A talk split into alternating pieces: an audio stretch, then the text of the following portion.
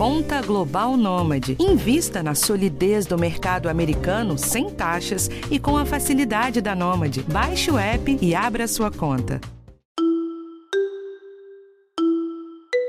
E aí, sentindo minha falta? Eu sou Rafael Martins, estou de volta e nesse episódio eu falo com o cara do momento. Ou melhor, não tem gênero, não tem opinião, ele é só um, entre aspas, modelo de linguagem. Esse é o nome chique que o ChatGPT se dá, mas no fundo ele é um princípio de inteligência artificial que tá todo mundo falando a respeito. Como o papo aqui é dinheiro, eu fiz uma entrevista com o chat para ver se as dicas de finanças estão afiadas e se dá para você confiar. Esse é o podcast educação financeira do G1. Vem comigo para ver o resultado.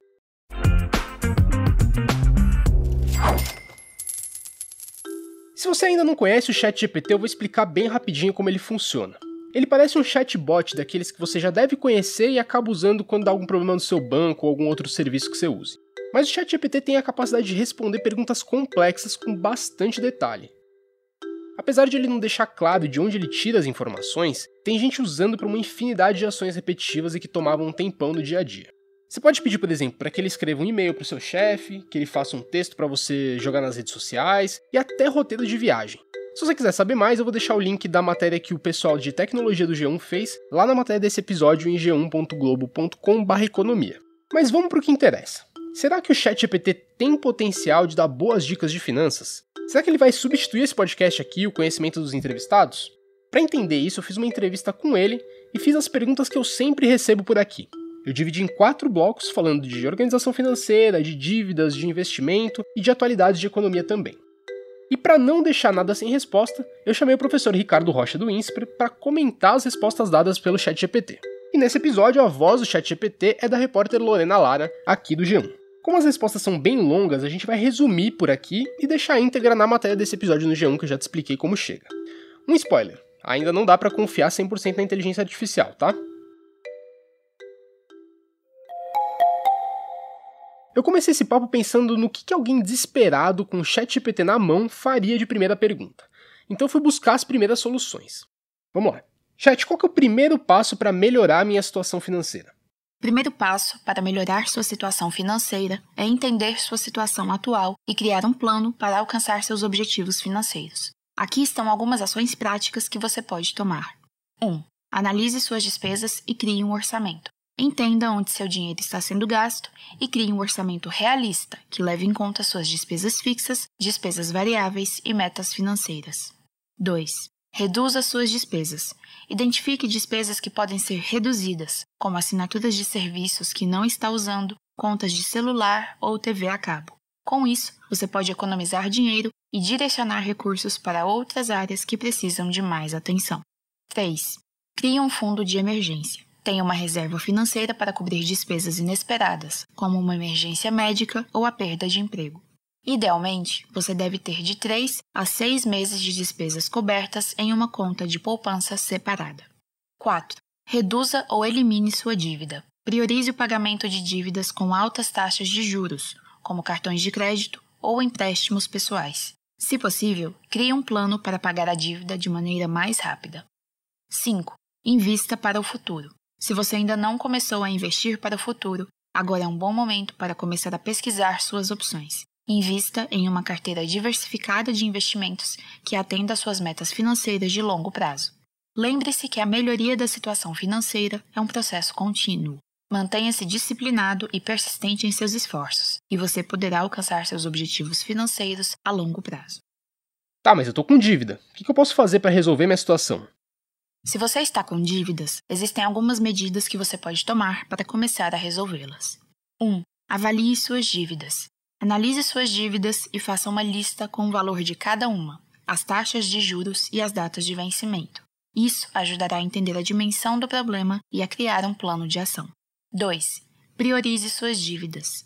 Priorize o pagamento das dívidas com as maiores taxas de juros, pois elas custam mais ao longo do tempo. Concentre seus esforços em quitar essas dívidas antes de pagar as outras. 3. Renegocie suas dívidas. Entre em contato com seus credores e veja se é possível renegociar suas dívidas. Muitas vezes é possível conseguir um acordo para reduzir as taxas de juros ou prorrogar o prazo de pagamento. 4. Corte despesas. Reduza suas despesas para liberar dinheiro para o pagamento de dívidas. Avalie seus gastos e elimine ou reduza as despesas que não são essenciais. 5. Considere a consolidação de dívidas.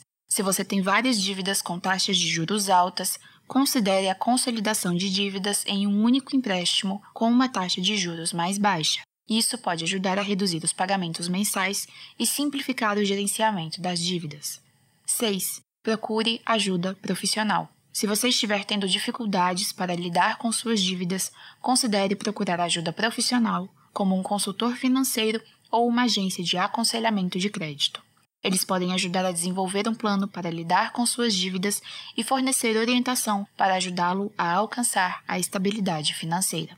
Lembre-se de que resolver as dívidas é um processo gradual e pode levar tempo. Mantenha-se motivado e consistente em seus esforços para reduzir suas dívidas e você poderá alcançar a liberdade financeira a longo prazo. Só um aviso daqui em diante a gente vai reduzir as respostas do chat porque elas seguem sempre esse mesmo padrão, tá bom? Chat, eu tenho pouco dinheiro. Como que isso vai influenciar no meu processo de renegociar as dívidas? Ter pouco dinheiro pode dificultar o processo de renegociar as dívidas, mas não é impossível. Aqui estão algumas dicas que podem ajudar. Faça uma análise realista da sua situação financeira. Entre em contato com os credores e informe que está tendo dificuldades financeiras para pagar suas dívidas. Negocie com credores. Considere a ajuda de um profissional. Bom, agora eu passo a bola para o professor Ricardo Rocha. Professor, que tal as orientações do chat GPT? Eu senti que elas estão no caminho certo, mas elas são um pouco genéricas. Então, é, eu, eu achei legal. Vamos lá, vamos supor que você tivesse batendo papo comigo e fizesse a primeira pergunta. Olha, uma, uma pessoa que precisa melhorar a situação financeira, o que, que eu responderia diferente do chat GPT? Muito pouco. Eu diria o seguinte, que é aí que eu digo que entra um pouco você tentar administrar as emoções do endividado porque se você não trabalhar um pouco isso, ah, ele não tem muita racionalidade porque ele está pressionado, né? A única coisa é que ele foi muito objetivo. É, dá para perceber que a gente está falando com, com, uma máquina, né? porque não daria para falar assim diretamente com um, uma pessoa. E aí eu acho que ele foi perfeito, mas foi muito direto quando ele, ele, ele diz, ó, oh, você tem que levar em conta suas despesas fixas, variáveis e metas financeiras. Mas tá, tá certo. Quem está endividado, a, a, questão é mais crítica, né? Porque não é muito simples reduzir despesas. Ele foi objetivo, que ele falou: corta a TV a cabo, assinatura de jornal, tudo bem. Mas o grande problema é o que está comendo o seu orçamento? É a torneira que está pingando no banheiro é, lá da lavanderia ou é o cano de água que está tá furado e está saindo água para tudo que é lugar? Então, é, normalmente, a gente sabe que as pessoas levam, às vezes, até três anos para colocar as suas dívidas no lugar, né? E, porque é, é, a mesma coisa que alguém falar assim, ó, faz um regime e perde 40 quilos. Tá bom, você não vai fazer isso em uma semana, muito menos em três meses, né? É um processo longo. Então, acho que aqui na, na questão do endividado, ele foi, foi perfeito, mas ele considerou como se fosse simples fazer o que ele respondeu, né? Mas assim, eu me surpreendo cada vez mais com o chat, tá? Tá, antes da gente conversar mais, vamos pro segundo bloco de perguntas.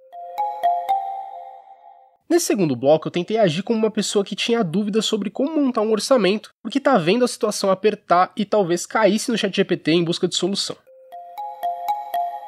Chat, as contas estão subindo, o que, que eu faço para não gastar mais do que eu ganho? Se as suas contas estão subindo e você está gastando mais do que ganha, aqui estão algumas dicas que podem ajudar. Crie um orçamento. Evite compras por impulso. Negocie suas contas. Priorize seus gastos de acordo com suas necessidades básicas. Elimine ou reduza despesas que não são essenciais, como comer fora, assinaturas de serviços que você não usa com frequência, compras impulsivas, entre outros. Aprenda a dizer não. Seja honesto com seus amigos e familiares sobre sua situação financeira e não se sinta constrangido em dizer não. E quanto que eu preciso ter de dinheiro guardado? O valor que você deve ter guardado vai depender dos seus objetivos financeiros e da sua situação atual. Uma das recomendações mais comuns é ter uma reserva financeira para emergências, que deve ser suficiente para cobrir de 3 a 6 meses de suas despesas básicas. Para determinar o valor exato da sua reserva de emergência, é importante levar em consideração o seu estilo de vida, suas despesas mensais e a segurança do seu trabalho. Além da reserva financeira, é importante considerar outros objetivos financeiros, como a compra de um imóvel, aposentadoria, viagens, entre outros. Para cada objetivo, é importante definir uma meta e estabelecer um plano de investimento que permita alcançá-la dentro do prazo desejado. Em geral, é importante que você tenha uma boa noção do seu orçamento e do quanto pode poupar para investir em seus objetivos financeiros. E qual o máximo de dinheiro que eu posso comprometer com as minhas contas fixas? Não há uma resposta única para essa pergunta, pois o limite de comprometimento com contas fixas pode variar de acordo com seu orçamento e estilo de vida. No entanto, é importante que você tenha um controle adequado do seu orçamento e evite comprometer uma grande parte da sua renda com contas fixas. Uma recomendação comum é que as despesas fixas, incluindo aluguel, condomínio, energia elétrica, água, gás, internet, TV a cabo, telefone, entre outras, não ultrapassem 50% do seu salário líquido. Isso permite que você tenha uma margem maior para lidar com despesas variáveis e imprevistos. Tá, e qual a melhor forma de fazer esse controle adequado do orçamento? Existem várias formas de fazer o controle do orçamento, mas aqui estão algumas sugestões que podem ajudar. Faça um levantamento de todas as suas despesas fixas e variáveis. Registre todas as suas despesas diárias, semanais e mensais. Você pode fazer isso manualmente em um caderno ou planilha. Categorize suas despesas para entender onde está gastando mais e onde pode economizar. Estabeleça metas e orçamentos mensais para cada categoria de despesa. Monitore seus gastos regularmente e faça ajustes conforme necessário. Poupe uma parte da sua renda regularmente, mesmo que seja apenas uma pequena quantia. Revise seus gastos regularmente e faça ajustes conforme necessário. Lembre-se de que o controle do orçamento é um processo contínuo e exige disciplina e dedicação para que seja eficaz. Com o tempo e prática, você pode desenvolver hábitos financeiros saudáveis que ajudarão a manter suas finanças pessoais em ordem. De volta para o professor Ricardo Rocha, então. Professor, quais são as suas considerações sobre esse trecho? Eu gostei que ele teve a iniciativa de recomendar que eu anotasse os gastos, que é o que eu sempre falei aqui no podcast como uma das medidas principais de orçamento, né? Mas, de novo, você não acha que faltou um pouco? É, porque ele está aprendendo ainda, né? Talvez você, você podia fazer uma outra pergunta para ele, que é: você me ajuda a fazer uma planilha Excel para o meu orçamento doméstico? Talvez ele gere a planilha. Ou você diga, incluindo tais linhas de despesa, enfim. Mas assim, se eu fosse fazer uma crítica, eu diria que com, com base nessas respostas, você que é um jornalista que escreve super bem, reorganizaria essa, essa sequência e você teria um texto. Você podia fazer o quê? Deixar o texto mais charmoso, vamos dizer assim. O que, que ele não menciona em nenhum momento? Perfil de risco, horizonte de investimento ele deixa entender, objetivo ele deixa entender, capacidade de perda ele não fala. Olha, eu, o que eu te falei, eu, eu acho que ele foi preciso em todas as respostas, mas a única coisa que ele não considerou, porque ele é uma máquina, né? É a condição emocional da pessoa que está fazendo a pergunta, principalmente o endividado, né? E também tem um detalhe, né? Você é um jornalista especializado em finanças. Tem certos erros que você não pode cometer, você sabe disso, porque você que está informando. Então você tem que ter um conhecimento grande, não só para aquilo que você escreve, mas como para filtrar se a sua fonte não falou bobagem, né? Mas o seu leitor não tem, né? Então, o que o chat não tem é essa visão sua de que o leitor, se eu não for didático aqui, não tiver uma sequência mais é, melhorzinha, enfim. É como o cara perguntar: o que, que eu faço para emagrecer? Corta carboidrato. Não coma pizza nem pão, tá bom? Tchau. Próxima pergunta. Não é tão simples assim, né? Mas assim, se a gente imaginar que esse negócio está só começando, cara, é bem impressionante. Eu faço uma pausa rápida e eu volto já.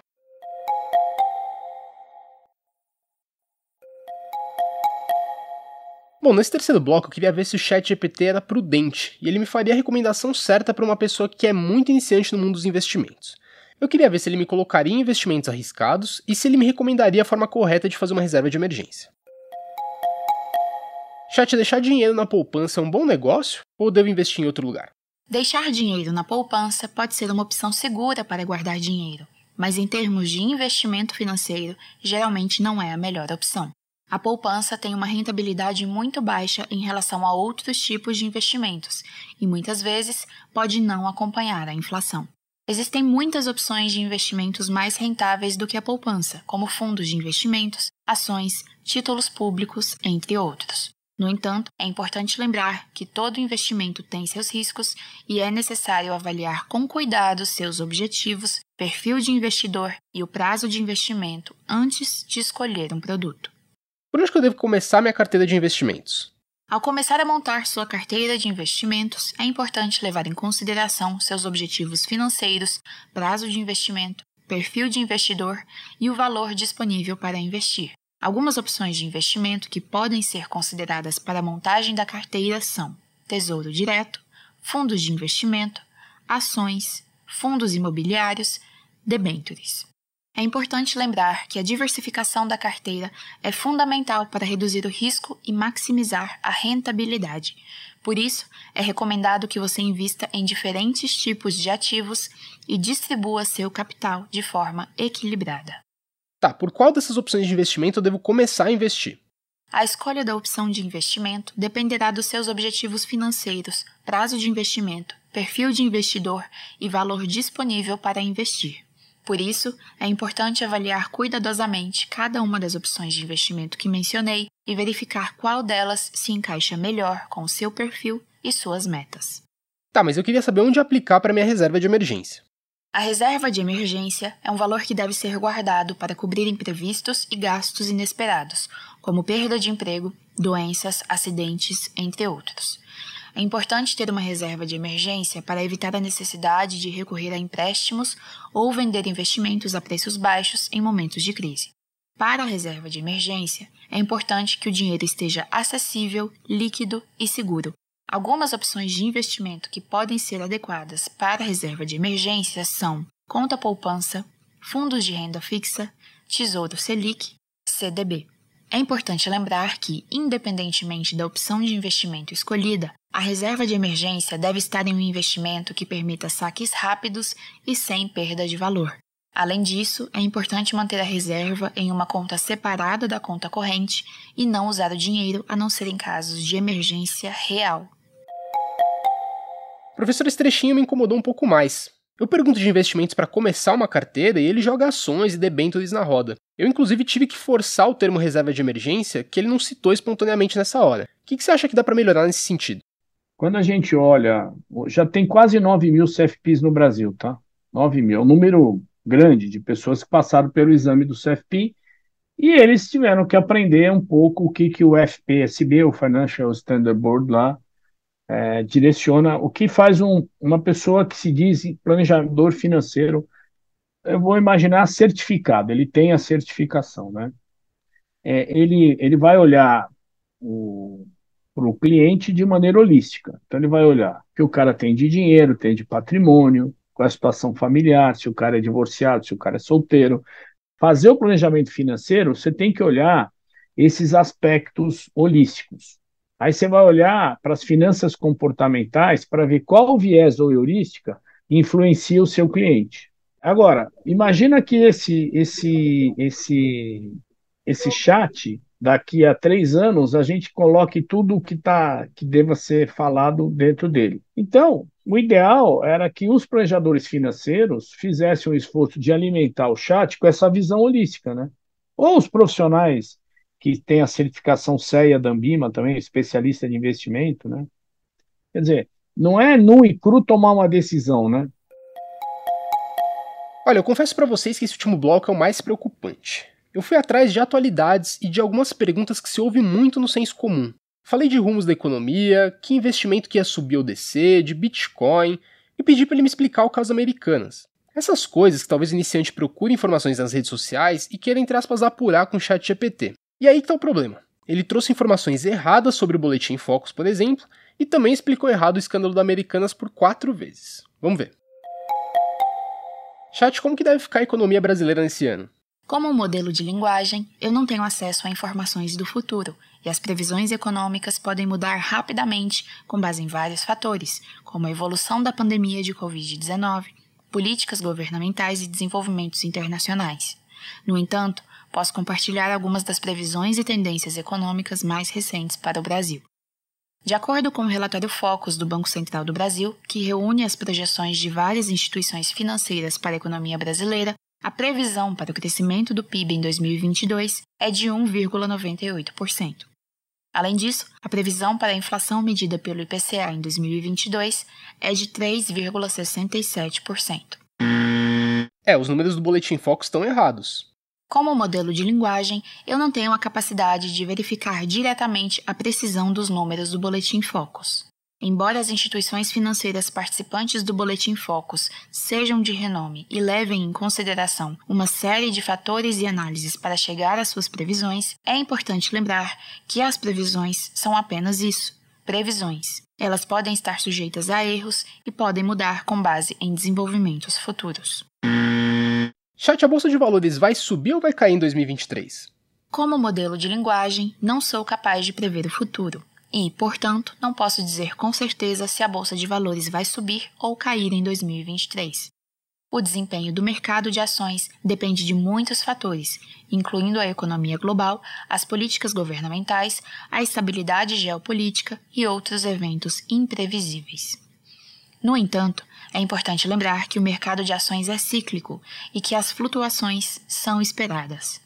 Historicamente, as quedas do mercado de ações foram seguidas por recuperações, e a longo prazo, o mercado de ações tende a subir.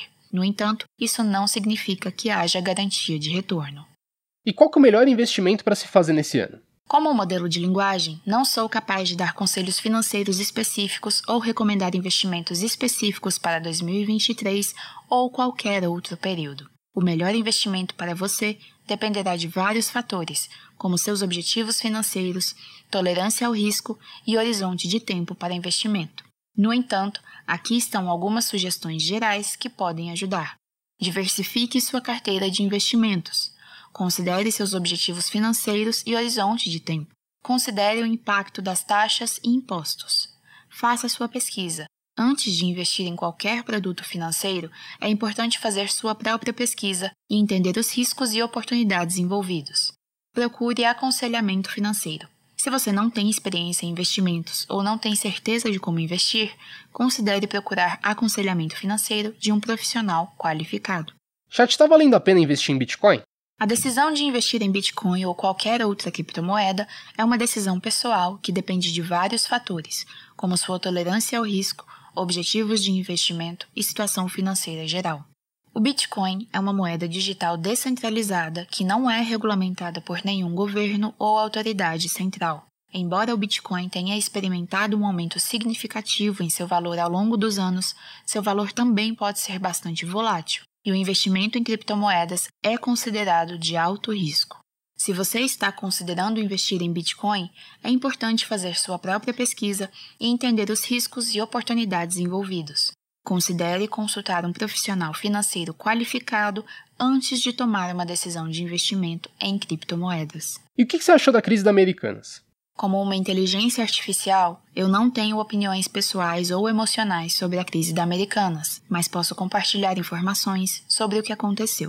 A Americanas é uma grande varejista no Brasil que enfrentou uma crise financeira no final de 2021. A empresa enfrentou uma série de desafios, incluindo um aumento nos custos de frete, problemas de fornecimento de produtos e uma mudança nos hábitos de consumo devido à pandemia de 2019. Como resultado, a empresa relatou perdas significativas no terceiro trimestre de 2021 e seu valor de mercado caiu drasticamente. Eu tô falando do rombo de 20 bilhões da Americanas. O que, que você achou? Peço desculpas por entender errado sua pergunta anterior. Quanto à notícia recente do rombo de 20 bilhões na Americanas, posso dizer que é uma situação preocupante e pode ter impactos significativos para a empresa e seus investidores.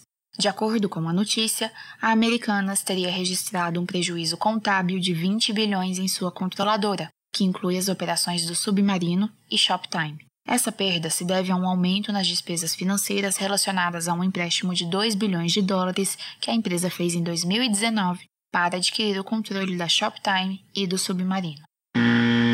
Chat, a resposta é errada de novo. O rombo apareceu de operações de risco sacado maquiadas no balanço, não é isso? Peço desculpas novamente pelo meu equívoco. Sim, você tem razão. A notícia recente sobre a Americanas aponta que a empresa teria sido alvo de uma fraude contábil que escondeu operações de risco e que essa fraude teria resultado em um rombo de 20 bilhões de reais nas contas da controladora, incluindo as operações do Submarino e do Shoptime. De acordo com as informações divulgadas, a fraude contábil teria sido realizada por meio de uma técnica chamada sacado maquiado que envolveu a ocultação de perdas financeiras em operações de crédito. A fraude teria sido descoberta durante uma auditoria externa e a empresa já teria tomado medidas para afastar os responsáveis e iniciar uma investigação interna para apurar o ocorrido. Chat errou de novo. Quer tentar mais uma vez? Peço desculpas pela minha resposta anterior novamente. De fato, houve um mal entendido na minha comunicação anterior. Segundo as informações recentes divulgadas, o prejuízo da Americanas teria ocorrido em decorrência de operações de crédito mal sucedidas realizadas por meio de uma empresa controlada pelo grupo SBF, controlador da Americanas. Realizadas por meio de uma empresa controlada pelo grupo SBF, controlador da Americanas. Professor, acho que o senhor mencionou aqui que o ChatGPT ainda tem bastante para evoluir, né? E me contou também que ele ainda vai ser atualizado. Mas para a gente finalizar, qual é a sua avaliação geral? Dá para confiar? Não dá? Que cuidados que são precisos ainda? É porque o que eu te falei, ele está aprendendo ainda. Ele não. O, o, o que eu faria, se você permite uma sugestão, repetiria o mesmo experimento daqui a um ano ou daqui a seis meses, as mesmas perguntas. Agora, assim, se você. Eu, que, você sabe que nota eu daria aqui para o chat GPT nas tuas perguntas? Eu daria 9,5. Daria 9,5 para ele. O meio é porque ele não é humano. Eu tenho, eu vou, vou, falar aqui com uma pessoa que tem 39 anos de experiência profissional e, e tem doutorado em finanças, né? Então, eu diria que a máquina, ela me surpreendeu positivamente. Se eu fizesse as mesmas perguntas para pessoas não especialistas no tema, mas que tivessem uma boa formação é, universitária, eu acho que eles responderiam pior do que a máquina. Então, comparar a máquina com especialista hoje não é muito justo, porque ela ainda está aprendendo, né? Mas no futuro, talvez, se o especialista não, não tiver super atualizado, a máquina vai ter recomendações superiores a dele, né?